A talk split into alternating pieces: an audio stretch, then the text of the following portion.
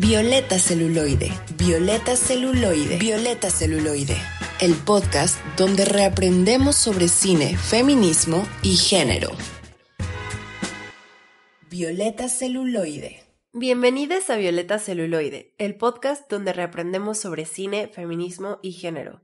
Yo soy Elisa con gripe y tengo, actualmente tengo cuatro plantas chiquitas. Una es una suculenta y las otras son violetas. Wow, violeta como violeta celuloide. Qué cursi, Elisa. y yo soy Pau. Em, tengo dos plantas principalmente. Un cactus enorme que tengo desde que era pequeña y al que realmente no le pongo mucha atención. Y una planta, una suculenta que me regalaron en la graduación cuando nos graduamos, pues las tres personas que estamos en este Zoom de la universidad. Sí, es cierto. Y sorprendentemente creció muchísimo. Yo pensé que se me iba a morir como al primer día porque la verdad ya estaba muy muerta. Pero resultó que todo bien y ahora es enorme. Yo también tengo esa suculenta, pero es un poco más chiquita seguramente que la de Pau. Y tengo dos, no, no es cierto, ya se me secó una. Tengo una millonaria. que me regalaron también de graduación. Llegó mi mamá y me dijo, te compré un coche y dos millones. Y yo, wow, y me dio una maceta de una combi bien hippie, padrísima, con dos millonarias encima. Eso suena increíble. mi mamá es muy cool. sí. Eh, pues muchas gracias también a Moni que nos acompaña siempre y ya saben, tras bambalinas, adentro, afuera, en todos lados, arriba, abajo. Hola, soy Moni, y efectivamente soy omnipresente. Celebremos que Elisa está de vuelta y este programa ya no descenderá en caos. Amén. Y también le damos las gracias a Mariana y a Jimena con X que están tras bambalinas. Y bienvenida de vuelta, Elisa. gracias, justo eso iba a decir. Iba a decir, mmm, creo que debería decir que ya regresé porque estoy hablando de la nada. Pero sí, estuve dos semanas fuera, pero ya, ahora sí ando de regreso acá, con todo. Bueno, ya que se pase la gripe, estaré con todo. Ay, te extrañábamos. Recuerden que Elisa también es parte de este programa a pesar de su ausencia en dos episodios y que Violeta Celuloide es un podcast semanal. Así que no olviden escucharnos todos los jueves a las 6 pm por concepto radial.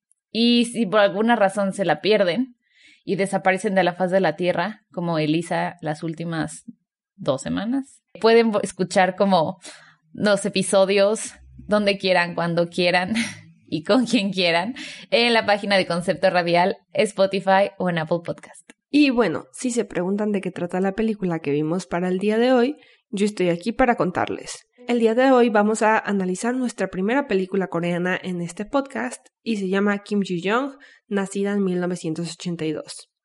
Kim Ji-young es una mujer coreana que acaba de renunciar a su empleo de marketing para cuidar a su primera hija. Durante la película, ella, sus amigas y familiares sufren de violencia de género por ser mujeres. Hasta este punto parece una historia común, pero mientras la trama va avanzando, nos damos cuenta que nuestra personaje principal sufre de un extraño trastorno en el que a momentos es poseída por otras mujeres de su vida y expresa lo que ellas realmente piensan. eh, si no entendieron bien por la descripción qué es lo que pasa, les voy a dar un poco más de información. El caso es que, imagínense, es esta señora coreana, normal, adulta, sentada en una silla y de repente en momentos de estrés o en, ajá, básicamente en momentos de trauma o de alto estrés, empieza a hablar como sus familiares, empieza a hablar de cosas que ella no vivió, pero que sus familiares sí, y empieza a decir esas cosas que todas las mujeres a su alrededor callan, así, sin ningún filtro y además eh, lo hace como que de una manera muy natural y al final no se acuerda. Eh, me parece algo muy curioso y la verdad me divertí mucho viendo la película. Pero pasemos al análisis para saber si a Elisa y a Donna también les gustó. El sagrado chisme. El sagrado chisme. Sí, pues a mí, bueno, ahora ya entrando como en primeras impresiones, a mí me gustó. Sí se me hizo como pues triste del principio a la mitad.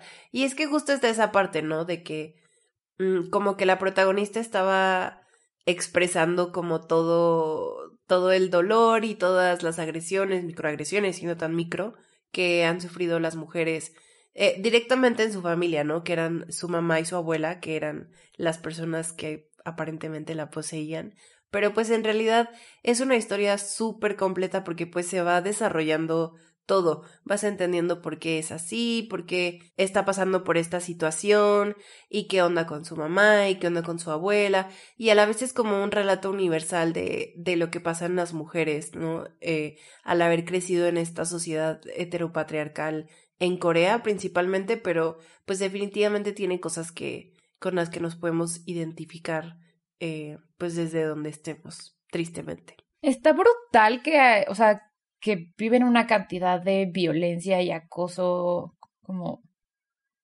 no sé, que yo creo que en la actualidad no toleraríamos, ¿no?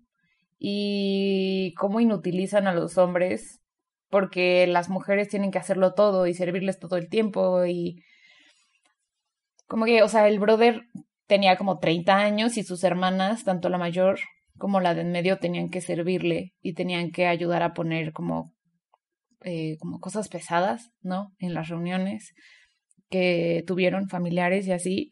Y es como, what the fuck, eso no está como tan cool, porque además sí, para su cultura es tan importante que tengan hijos. No sé si lo sepan, amigas, pero si cargas cosas muy pesadas se te desprende la matriz.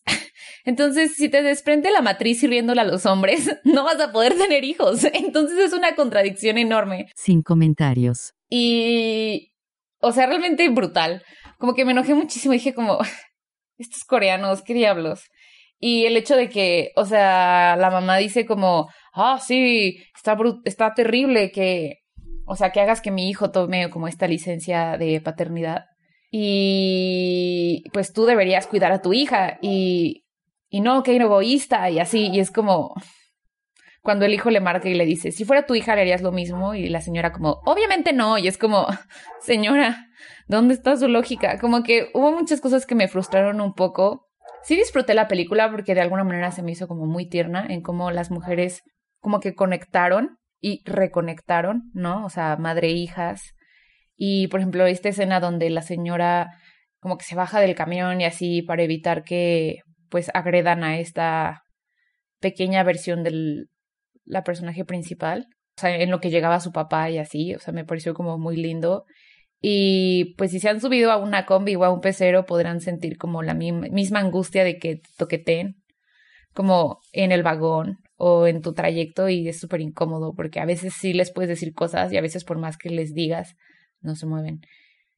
Entonces, no sé, como que pude conectar con muchas cosas, obviamente no con lo de las posesiones, porque no, la única cosa que me posee a veces es mi ansiedad y mi paranoia. Pero de ahí en fuera como que está cañón.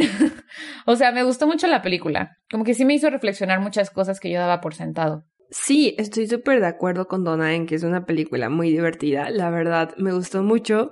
Y Elisa dijo que es una película que la puso triste a momentos, pero a mí la verdad es que me dio esperanza. O sea, se sintió muy esperanzadora porque al final, pues, bueno, les cuento un poco más de contexto. Em, Kim Ji-young, nuestra personaje principal, al principio como que no se encuentra a sí misma, no se encuentra en la maternidad y también como que antes tenía un trabajo de marketing y trata de regresar a él, pero tampoco se encuentra en él. Y al final nos damos cuenta que se vuelve autora, que es lo que en verdad quería hacer toda su vida, escribir. Y pues eso me dio mucha esperanza, ¿no? Porque es como de que vemos a estas personas en esta película que están jugando a ser adultes y al final ella logra lo que de verdad quería hacer, a pesar de que todo estaba difícil y todo estaba en contra, y pues eso me da mucho gusto y me da esperanza. Pero por otro lado también quiero eh, recalcar algo que dijo Donna. Donna dijo que pues en esta película vemos eh, micromachismos o acciones que no toleraríamos el día de hoy en nuestros tiempos. Y es muy curioso porque pues la película es muy reciente, se estrenó, no recuerdo si este año o el pasado, entonces, esta es la realidad como de la sociedad coreana ahorita. Y nosotros podemos decir que ya no toleraríamos esas cosas, pero probablemente solo es en nuestros círculos sociales de aquí de México y de los lugares donde nos, nos desarrollamos, porque realmente pues todos estos micromachismos se siguen viviendo. Y también me pregunto si nosotras no lo hemos vivido porque todavía no entramos bien al mundo laboral. O sea, Elisa, Donna y yo llevamos trabajando de que un mes cada una y todo en virtual, ¿no? Entonces no podemos decir realmente cómo es el mundo laboral aquí en México. Bueno, y también es una película súper binaria, ¿no? Porque como que los estereotipos de género están súper marcados en todas las personas. Y sí, algunos de los personajes hacen ciertas cosas para empezarlos a romper, ¿no? Como el esposo de la personaje principal, que de repente pues dice yo tomo un permiso de paternidad en lugar de que tú tomes, o sea, que tú cuides a nuestra hija todo el tiempo, eso se me hace padre, pero literalmente hay una escena donde están tratando de concebir a su primera hija y él está vestido de azul y ella de rosa. Y no sé, siento que, ajá, o sea, como que los estereotipos de género están muy marcados y finalmente las cosas que hacen para romperlos parecerán cosas pequeñas comparadas con las cosas que se hacen como que hacen algunas personas activistas ahora, pero se me hizo muy bonita. Pero solo quería recalcar eso, que como que el binario de género está así súper marcado. Esas son las cosas que pensé mientras veía la película, pero ya no me adelanto y ya no les digo más porque todo esto lo vamos a discutir más adelante en el siguiente segmento con Vale Vilchis, nuestra invitada del día, quien nos va a contar un poco más acerca de la cultura coreana, acerca de qué significa ser mujer en ese país y además ella leyó el libro en el que está basado esta película. Entonces nos va a contar si el libro se parece a la película, la película se parece al libro y cuál de los dos es el mejor. Así que síganos escuchando para enterarse de todo esto.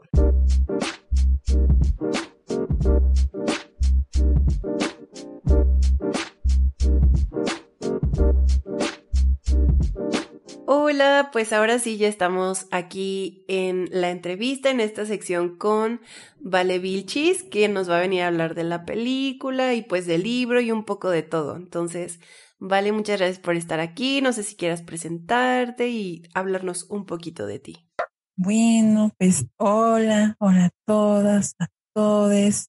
Soy Vale Vilchis, y bueno, primero, pues gracias por invitarme. Yo siempre las escucho, entonces es emocionante estar aquí. Y pues nada, pues eh, me llamo Valeria, estudié lo mismo que estas chicas de comunicación y medios digitales.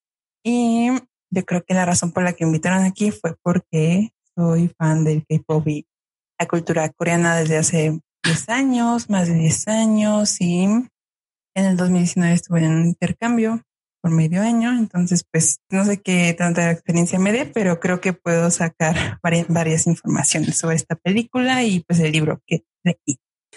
Me encanta la modestia. No, vales una súper experta. sí, la verdad, sí. No, y aparte sí estuvo, fue una coincidencia muy bonita porque Pau decía, ¿no? Que, o sea, se escogió esta película y justo te platicó y tú ya habías leído el libro, entonces fue como, boom, ya, se va a hacer esta collab, tiene que suceder.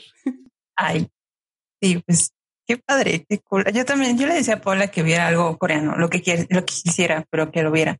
Y yo no sabía que había una película del libro, entonces ya después me dijo y dije, ah, mira nomás, y pues ya. Sí, justo, pues si quieres podemos empezar por ahí. O sea, ¿qué opinaste eh, de las diferencias entre libro y película? ¿Qué te parecieron? ¿Crees que sí fueron muy marcadas o cómo, cómo ves tú la adaptación del libro? Creo que sí fue un poco diferente. O sea, la historia es la misma, eso sí, pero es, no digo que es totalmente diferente al libro, pero lo que sí es que en la mayoría de, creo que todas las películas que las adaptan, es que en el libro tienes muchísima más información para saber qué está pasando en la historia y en la película no tanto. Incluso el final es muy diferente a lo que está en el libro y en general es eso. Yo también tengo una pregunta para ti, Vale. Em, yo te quería preguntar, bueno, tú eres la única persona de este Zoom que ha estado en Corea. Ni Elisa, ni yo, ni Moni hemos ido jamás. Entonces, eh, ¿nos podrías contar un poquito sobre qué es ser mujer en Corea? O sea, básicamente, no solo desde tu experiencia y desde las cosas que tú viviste durante los pocos meses que estuviste allá, sino qué veías en la calle, qué veías en la escuela, qué veías como con tus compañeras, eh, en, en todas partes, básicamente, como que cómo se vivía esta experiencia colectiva. Bueno, y también, ¿tú crees que la película refleja esta experiencia o no lo hace muy bien? Pues la película sí, sí representa lo que es ser mujer en Corea. Digo, yo no soy una mujer coreana, o sea, sé qué onda que está pasando adentro más o menos, pero no soy una mujer coreana, así que no puedo hablar así 100%. Sin embargo, pues lo que veía en la calle y lo que siempre he aprendido con todo lo que he visto y investigado es que la sociedad coreana es una sociedad muy como es de muy de grupos, todo lo que hagas tiene efectos en, en todas las personas que están alrededor tuyo y, y tú cumples un cierto rol en la sociedad que no, que no puedes renunciar tan fácilmente.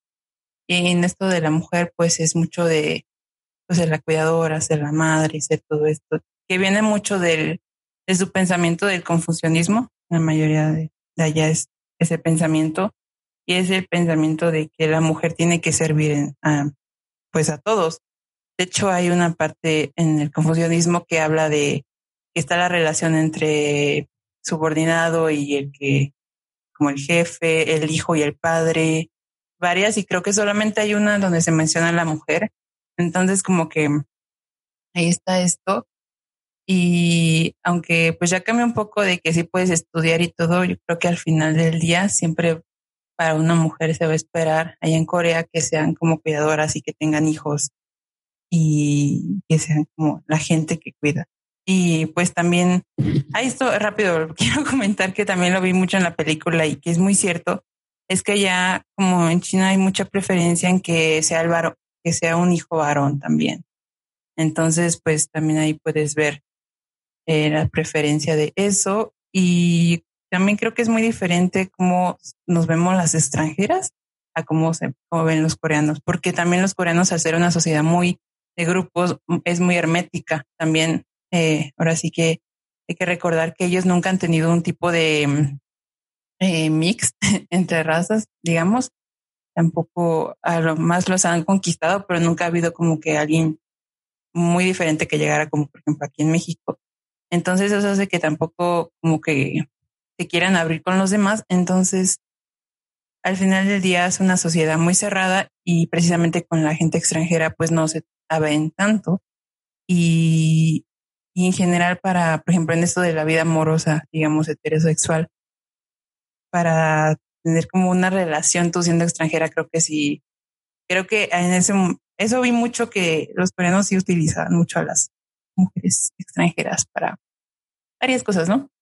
Eh, entonces como que no te toman en cuenta. Y en general es eso. Creo que las dos, tanto coreanas como mexicanas, como que, bueno, o extranjeras, no las toman tanto en cuenta, pero es un poco diferente como las ven. Pero eso es lo que vi mucho. Sí, porque justo creo que en la película ahorita que lo comentas es muy notable esta parte, ¿no? O sea, de que obvio no es como que le digan a las chavas como de no estudies, nada más ten hijos, ¿no? O sea, sobre todo a la protagonista, pues ella tenía su carrera y todo, estudió, pero justo es esto que dices, ¿no? De que no la toman en cuenta en el trabajo, ¿no? Le dan como eh, el ascenso a un tipo que ni siquiera quería el trabajo, pero se lo dan porque es hombre y porque según es más confiable y que eh, si se casa no va a desaparecer nueve meses y se embaraza, etcétera, etcétera. Y creo que eso también es como de las cosas más tristes, pero a la vez que se sintieron más reales de la película. Todos estos como micromachismos que la protagonista va sufriendo pues a lo largo de su vida. Pero justo ahora sobre la película en sí, eh, yo leí por ahí que hubo como mucha controversia alrededor de la película en Corea. No sé si tú sabes algo de eso, cómo estuvo ese chisme. Eh, o si tú sabes cómo la recibieron allá en, en Corea cuando salió la película. Bueno, primero que nada el libro es, no sé si, bueno, se basa todo en una novela. Yo sé que hablamos de la película, pero pues ahí se basa todo en una novela e incluso el nombre es el nombre más usado o que más se dio a las mujeres en ese año. Entonces, el chiste del nombre de la novela era de que muchas mujeres se pudieran identificar y bueno, pues como dice, durante toda la vida de esta chica ves cosas que te puedes identificar. Es una cosa. Y la otra del trabajo es que sí, de hecho Corea sigue siendo el lugar donde existe una brecha, la brecha salarial más grande en el mundo entre pues, mujeres y hombres y donde existe el mayor índice para romper el techo de cristal. Y mucho se da a que, a que sí, que piensan que la mujer, o sea, sí les van a dar un trabajo a lo mejor y todo eso, pero nunca van a poder ser directivas porque piensan que cuando tengan un hijo una hija, este, pues se les va, se va, se va a ir a la persona. O sea, se, pues sí. Y incluso el, ¿cómo se llama? Ese permiso de maternidad sí se tiene, pero tampoco se toma porque piensan que es algo como un beneficio. O sea, a lo que quiero decir es que, por ejemplo, en un lugar eh, de trabajo donde hay hombres y mujeres y la mujer sale embarazada y dice así como, ahora puedo llegar 30 minutos tarde porque pues transportar embarazo es más difícil, alguien va a decir así como de, pues qué suerte tienes tú, ¿no? O sea, de que puedes llegar 30 minutos tarde cuando pues se sabe que el embarazo no es nada fácil. O cosas por el estilo. Piensan que estar embarazados, tener esos beneficios de estar embarazada o estas prestaciones es como un premio. Muchos tienen como celos de eso. Entonces, sí, o sea, eso se toma mucho. Igual, igual cuando se entra, digamos, new entry de personas y más de mujeres, también toman este, este papel de cuidadoras de lo que hablo de las, son las personas que hacen los mandados, de que sirven, como vieron en la película, ¿no? Al principio, cuando era eh, como la junta, estaban hablando de todo eso, ¿no? Y pues los que son más juniors servían y todo, y pues servían más las mujeres que los hombres. Incluso en esa parte donde está una directiva que si es mujer, que dicen, empiezan a hablar de ella y hablan de que qué suerte tiene el esposo, bueno, no qué suerte, qué, qué carga tiene que cargar el esposo porque está viviendo con la suegra, porque la suegra está ayudando a, cuidar a la niña. En vez de decir así como de, ay, no, pues qué padre que ella pueda, es más como de, pues el esposo es muy trabajador en eso, ¿no? O sí aguanta esas cosas. Y la otra de la película es que sí, em, pues cuando se publicó en 2014, 2016 más o menos, eh, su salida fue como silenciosa, nadie supo, hasta ya después que empezaron a leer más personas y se identifican porque es una, pues es una novela más tranquila, no fácil de leer. Y, pero aún así eh, no se veía bien porque, ay, perdón si me voy de un lado al otro, pero es que tengo toda la información en mi cabeza. Y es que ella, el feminismo en Corea se ve como un, ese clásico que decían de que no, es que odian a los hombres y y pues así esas cosas, pero pues tiene todo un, tiene un trasfondo y tiene una historia, ¿no? literalmente, pues cuando salió el feminismo en Corea fue para hacer este como el espejismo que hacían los hombres al odiar a las mujeres. Las mujeres lo tomaron como, pues yo te voy a hacer lo mismo. Independientemente si está bien o mal, pues eso pasó. Fue como mucho el mirror, mirror, mirroring de las cosas. Y este, Y, pues, y bueno, y desde ese momento que fue como en, 2016, 2010, como el feminismo ya no se ve como, no quiero decir cómo es, pero sí se ve muy diferente a lo que trata de defender.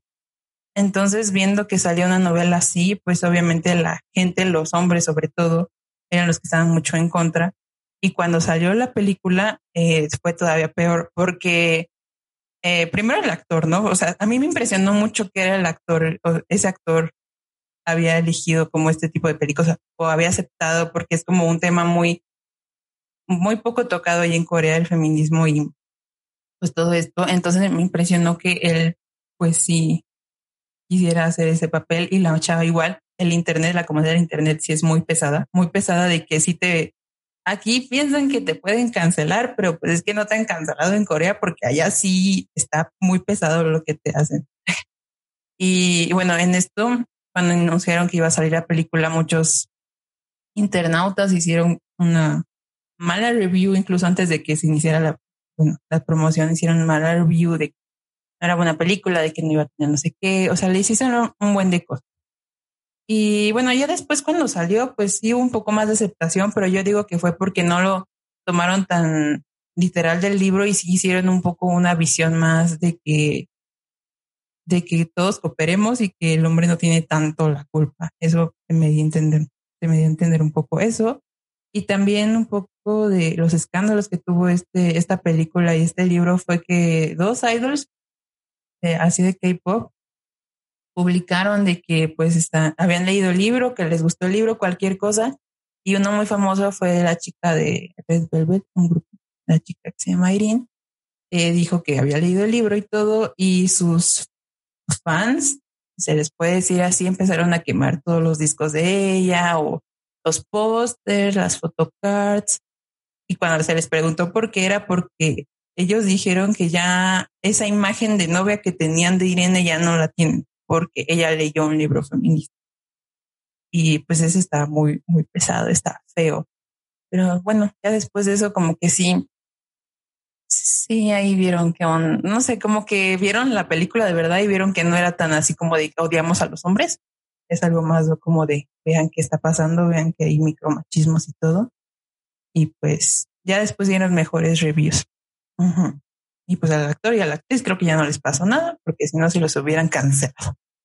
Eso está súper interesante. Bueno, o sea, de mala manera digo, pues, porque justo es algo también que se ve en, la película, ¿no? Bueno, yo hablando de la película porque no he leído el libro, pero ves que hay una parte que eh, la protagonista está pues comprando un café con su niña y pues se le cae el café porque pues obvio lleva muchas cosas, lleva la carriola, la niña, el café, sus cosas y se le termina cayendo el café y hay como un grupito atrás de de chavilles, ajá, trabajadores ahí, eh, ya saben, veinteañeres y todo esto.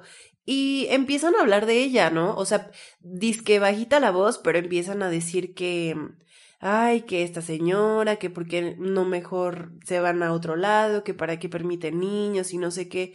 Y creo que es de las escenas que más me marcaron de la película porque justo se puede notar muy bien ahí esa doble moral, ¿no? O sea, de que pues se le sigue asignando a la mujer como esta, pues no sé, o sea, este acto de maternidad, ¿no? O el ser madre, pero al mismo tiempo se les rechaza de los espacios públicos, o sea, se les quiere segregar como mamás y se les quiere segregar en las oficinas e incluso en la casa, ¿no? Porque también, pues ahí hay, eh, la protagonista tiene una relación complicada con su suegra que pues también mm, eh, pues sí, la invade su espacio y su privacidad y su vida. Y a todo esto entonces iba con eso, que se me hizo pues súper interesante cómo reaccionó la gente, ¿no? Porque tienes por este lado, como dices, ¿no? A las feministas radicales de allá, que creo que tampoco les gustó la película, y pues también a las, o a los grupos antifeministas. Y se me hace ahí, yo creo que ahí hay algo, no sé tú qué, qué opinas, pero yo creo que ahí está justo esto, ¿no? De que, de que al ver la película pues ya no hicieron tanto escándalo porque a lo mejor también sigue siendo como una película, eh, no sé si sí decirle feminista, pero que no, o sea, que es más cómoda en ese sentido, o sea, y que no, no es digamos, radical, no sé cómo decirle, pero o sea, siento que a lo mejor ya después se sintieron cómodos porque se habían sentido muy amenazados con el contenido del libro y después de la película. Y sí, sí yo siento que igual cuando hicieron la promoción de la película sintieron que los iban a atacar de mucha, así muy feo, pero como dices, siento que fue digamos que son como los primeros pasos. Obviamente no iban a llegar así como de, es que estás haciendo esto, creo que les están llegando de una forma más tranquila para que vean que no todo es como lo pintan, no todo es como les han dicho que es. Y sí, siento que, digamos, para el primer paso, para que la gente vea qué está pasando, es una buena, pues un, un buen approach, digamos. Pero sí le, bueno, para mí le faltaría más punch, pero fue como una forma muy amable de decir lo que está pasando en esta parte. Y, y, la escena que hice del café es la escena, a mí es la escena que más me duele, como que más me siento muy feo porque incluso ves que creo que fueron dos escenas del café, que está, está feliz, o sea, está tranquila en ese momento, ¿no? Digamos, de, de todo lo que le pasa en la película. Ese es un momento pues tranquilo, digamos, de reflexión. Y de pronto alguien llega y le dice, pues eso, de que, de que qué genial sería gastarte todo el dinero de tu marido en cafés, ¿no? Porque pues, porque, porque tú no estás trabajando. Y eh, no ven esto de que es mucho cuidado de los niños o de las niñas en ese aspecto. Ok, ok, sí. Sí, definitivamente. Bueno, a mí me gustó mucho la película. Hace rato estábamos comentando que sí, como del principio a la mitad es muy triste, ¿no? Pues ver también como todo lo que le está pasando a la protagonista eh, pues a raíz, ¿no? De todos, de todos estos micromachismos y pues de haber crecido en una sociedad así, ¿no? Que eventualmente le iba a afectar. Pero ya casi para terminar, pues no sé si quieras dar como si tienes por ahí alguna otra cosa que decir o últimas impresiones y también te queríamos pedir si tienes recomendaciones, o sea, si a nuestras, nuestras radioescuchas, si les gustó esta película, ¿qué otra cosa les recomendarías ver? Pues de últimos comentarios, eh, todo este tema, por ejemplo, de la película, igual esta escena donde es una fiesta, es como una acción de gracias en Corea y que se llevan a, bueno, se llevan a la familia allá a donde viven los suegros y todo esto. Esta parte cuando por primera vez se ve que tiene, algo anda mal con ella, eh, ahí se ve mucho cómo, cómo es el papel de la mujer en, en Corea o en este tipo de familias, en que la abuela, eh, ella, tienen que hacer como, en esto es como hacer una ofrenda, ¿no? Entonces tienen que hacer toda la comida, la ofrenda, y quienes van a hacer como las reverencias y todos van a ser los hombres al final del día, y cómo hacen ellos todo este esfuerzo, e incluso cuando llega la, la hermana del esposo, igual se le dice a ella así como, no, tú descansa, tú ya trabajaste mucho en la otra casa, mejor descansa aquí. Y pues en, general se ve mucho este trabajo que, que, nadie reconoce de las mujeres y, menos en esta sociedad coreana. Y pues nada, yo siento que para primera impresión y para un approach más tranquilo sin que haya mucho controversia, y para que, ahora sí, suena feo, pero para que los hombres entiendan, porque una cosa que me causó mucho conflicto en esta película es que el hombre nunca es malo, el hombre nunca hace cosas malas. Y se dan cuenta, el hombre siempre dice, voy a ir al psiquiatra para ver qué pasa con ella, voy a ir a ver qué onda, voy a pedir el permiso, voy a hacer esto, voy a sacarla de mi casa porque ahorita anda mal. Y creo que por eso también tuvo buenas críticas, porque porque no hicieron ver a una persona mala, hicieron ver como que ella él estaba bien. Y eso causa un poco de conflicto, pero bueno, es eso. Y, pero si quieren acercarse más a esas cosas, yo sí les recomiendo el libro, no porque sea mejor que la película, pero es porque tiene más información y más insights que la película, obviamente. E incluso en el libro hay como, tienen su cita, su pie de página para datos y estadísticas, tiene todo eso también. Y eso es muy interesante.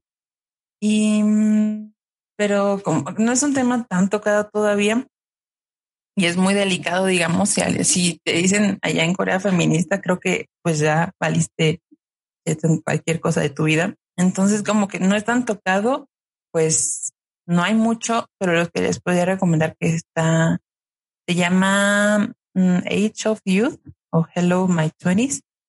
Es un K-drama más, yo digo que es más tranquilo, y sabes más, como que ves más tu vida, porque también esto como que si te identificas más con la vida que está pasando y es de cuatro chavas que viven su vida universitaria, más o menos cada quien es en su rollo y ese puedes ver incluso hay una escena, hay una escena, hay una historia de una chica donde tiene un novio que abusa de ella.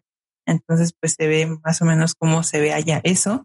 Yo solo quiero decir que fue una gran idea invitarte, ¿vale? Porque aprendimos un montón y la verdad es que, aunque sean mis círculos, todavía es raro encontrar personas que estén tan dentro de la cultura coreana y sepan tanto al respecto de lo que pasa en el país. Así que muchas gracias por todo lo que nos dijiste hoy. Y a ver, cuéntanos de esa serie. ¿Ya la encontraste? ¿Qué tweet? No, no, no, no, no Es, es un K-drama que sale en internet. Pero otra cosa que quería decir también eh, que se vio en la película y es una de las cosas también por las que salió mucho este tema del feminismo en Corea y que sí hubo este, protestas y todo, son los famosos molca.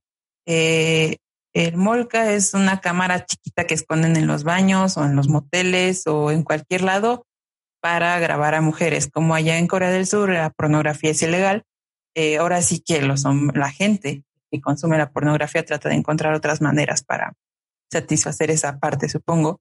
Entonces salieron los famosos molca que en la película se ve cuando el chico le dice a su chica, bueno, a su chica, a su novia, que no vaya al baño, a un cierto baño, porque pues está mal o algo así. Y ella dice como que no, acabo de ir a ese baño y todo está bien.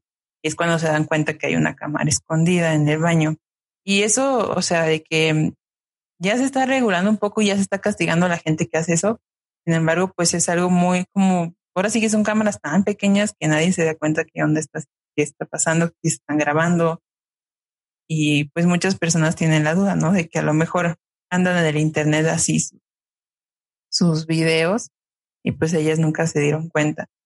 Y de ahí también sale mm, lo de mm, un escándalo de idols que también estaban como envueltos en una red de pornografía de allá y también no sé si escucharon del caso de Telegram, de los grupos de Telegram. Eh, pues eran unas salas igual donde ven, donde vendían estas cosas del Molca, que son los videos. Eh, en un grupo los vendían, pero si pagabas un poco más, podías ver contenido más, digamos, fuerte. Y si pagabas un poco más, te metían a otra sala donde incluso podías elegir a la persona con la que querías hacer algo o la que querías grabar algo. Y es como este lado más, no sé cómo decirlo, pero es más como, como que nadie se da cuenta qué onda porque estamos muy acostumbrados a otro tipo de, ahora sí, suena feo de violencias que cuando vemos estas sí suenan feas, pero es, ahora sí que es como la sociedad adoptándose a lo que hay, no sé. Está muy raro, está muy feo eso, pero sí. Ok, pues muchas gracias por venir, Vale Vilchis, gran nombre, por cierto. Tenía que decirlo. Pero no, en serio, muchas gracias por venir a platicar con nosotras. Es, es un tema súper interesante y como dices, mm, o sea, es que creo que es como un iceberg, ¿no? Porque hay demasiadas cosas de la cultura que, que están este, sobre la superficie, que pues es como todos los contenidos que consumimos, y pues luego todas estas cosas que hay detrás en la sociedad y todos pues estos actos de agresión, micromachismo y pues cómo todo se va involucrando, ¿no? Y todo se va ligando con los idols y etcétera, ¿no? O sea, la sociedad y todo. Pero está súper interesante. Deberíamos hacer otro capítulo después para seguir hablando de esto porque en serio no nos alcanza. Pues no sé si quieras dejarnos tus redes donde te podemos encontrar o si hay algo que te gustaría compartirle a los radioescuchas. Mm, pues seguirme, tengo mi Instagram, que es Valeria Viles con SZ. Eh, es la que más uso, la, verdad. O ahí me pueden encontrar, ahí luego subo historias. No son muchas cosas, pero ahí pueden encontrarme. Igual si alguien tiene más, quiere platicar más de Corea, incluso de K-pop, K-dramas, lo que quieran, pues ahí estoy para echar el chisme. Me gusta echar el chisme de esas cosas. Va que va. Pues muchas gracias eh, por acompañarnos nuevamente y ahora sí vamos a la siguiente sección de este episodio.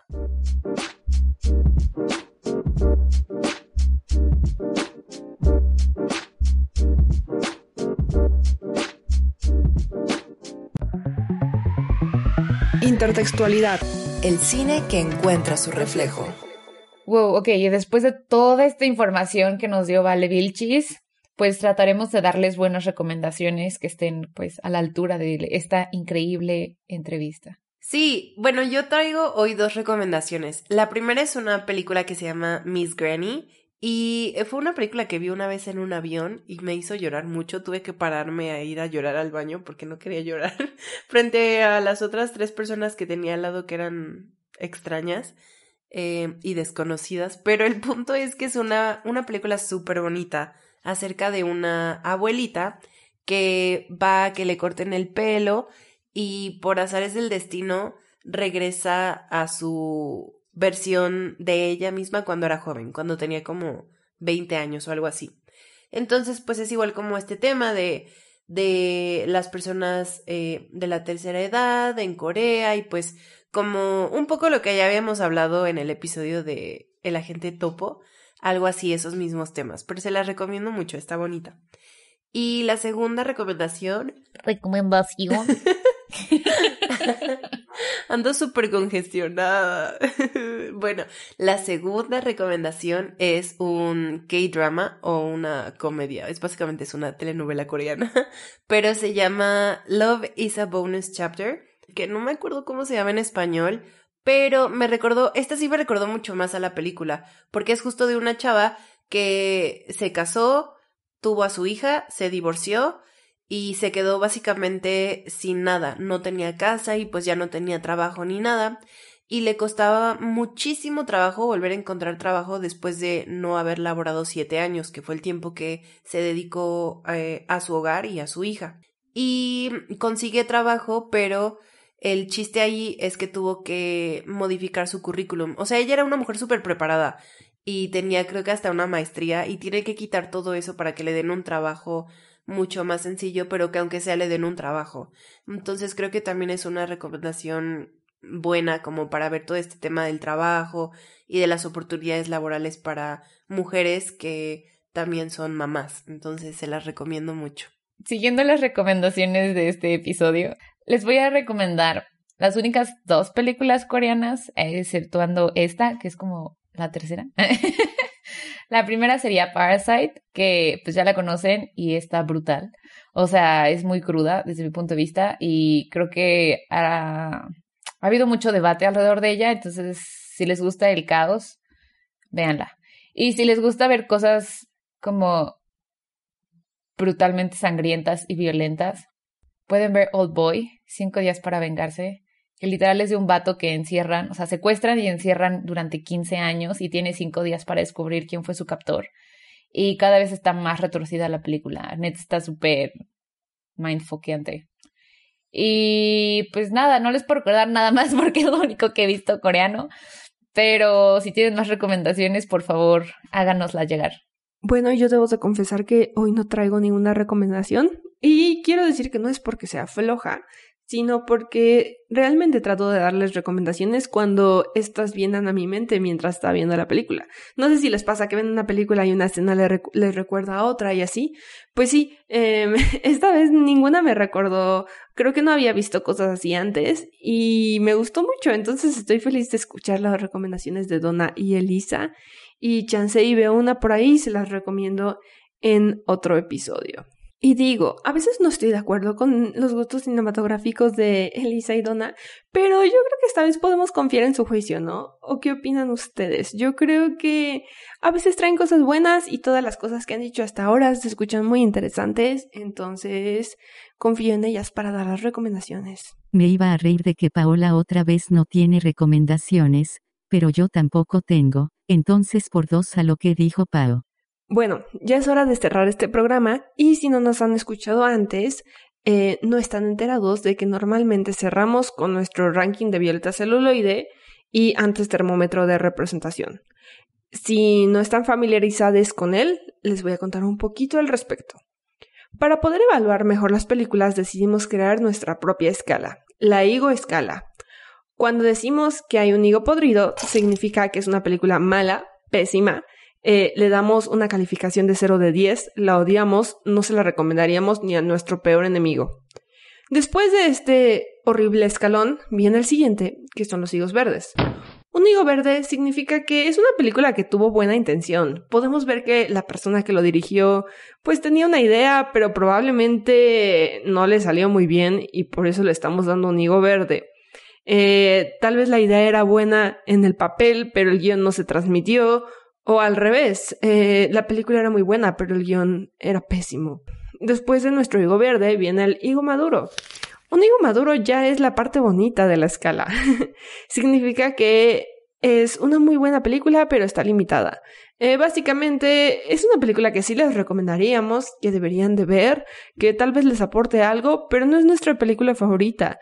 Y hay muchas mejores películas. Si solo tienen el chance de ver una película en el día o una película antes de morir, mejor vean una película a la que le hayamos dado un higo con chocolate.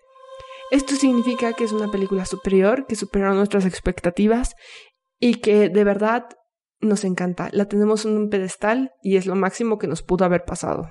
Paola no preguntó qué calificación le dan, entonces yo pregunto, en la escala de higos, ¿Qué calificación le dan a Kim Ji-young nacida en 1982? Yo le doy un higo maduro porque me gustó, pero justo no no tiene ese no sé qué para darle el higo con chocolate. Pero la verdad me gustó mucho y creo que tiene muchos temas súper interesantes y vale mucho la pena verla. Sí, yo concuerdo con Elisa. O sea, también le doy un higo maduro. Creo que toca temas pues interesantes y todo y sí despertó como eh, cierto debate en mi cabeza y el hecho de que, pues hasta cierto punto, me incomodara en algunas escenas. Me pareció que estaba como bien redactada, bien construida, bien desarrollada y proyectada. Pero igual le faltó un je ne sais para que fuera un higo con chocolate. O sea, creo que Sí, creo que le hace falta algo. Pues sí, yo también estoy de acuerdo con ustedes. Le doy un higo maduro porque la verdad me divertí, me trajo paz mental. Hace mucho que no veíamos una película de las cosas cotidianas. Habíamos estado viendo puras películas de conceptos grandes o cosas, pues sí, que no son del día a día. Y me gustó mucho ver algo del día a día, de verdad como que le puso una pausa a todo el rush que traía al estrés. Pero no es una película que sea mi favorita, es algo que probablemente vería de nuevo si se da la oportunidad, pero no es algo que yo diga, oh sí, la voy a ver 50 veces solo por gusto, no. Pero es muy buena, o sea, de verdad creo que la deberían de ver, es de las mejores cosas que hemos visto esta temporada, creo yo. Pues esas fueron nuestras calificaciones. Igual, creo que justo, o sea, creo que se queda un poco tibia en ese sentido, que no sé, le faltó como más para tener el higo con chocolate, pero se las recomendamos mucho. Recuerden seguirnos también en redes sociales. En Instagram y Twitter nos encuentran como arroba violeta celuloide y arroba violeta celuloid sin la E. Y pues nada, yo soy Elisa. Yo no soy Elisa, yo soy Pau. Y yo no soy Pau, yo soy Donna. Y pues muchas gracias a Moni, Mariana y Jimena con X que están tras bambalinas, como siempre. Bueno, Moni ya no es que siempre esté tras bambalinas, ¿verdad? Pero el día de hoy sí. Y gracias a ustedes por escucharnos. Nos vemos la próxima semana. Saluditos. Gracias. Chao, pescado. Bye. Bye, bye. Adiós, popos. Violeta Celuloide, Violeta Celuloide, el podcast donde reaprendemos sobre cine, feminismo y género. Violeta Celuloide.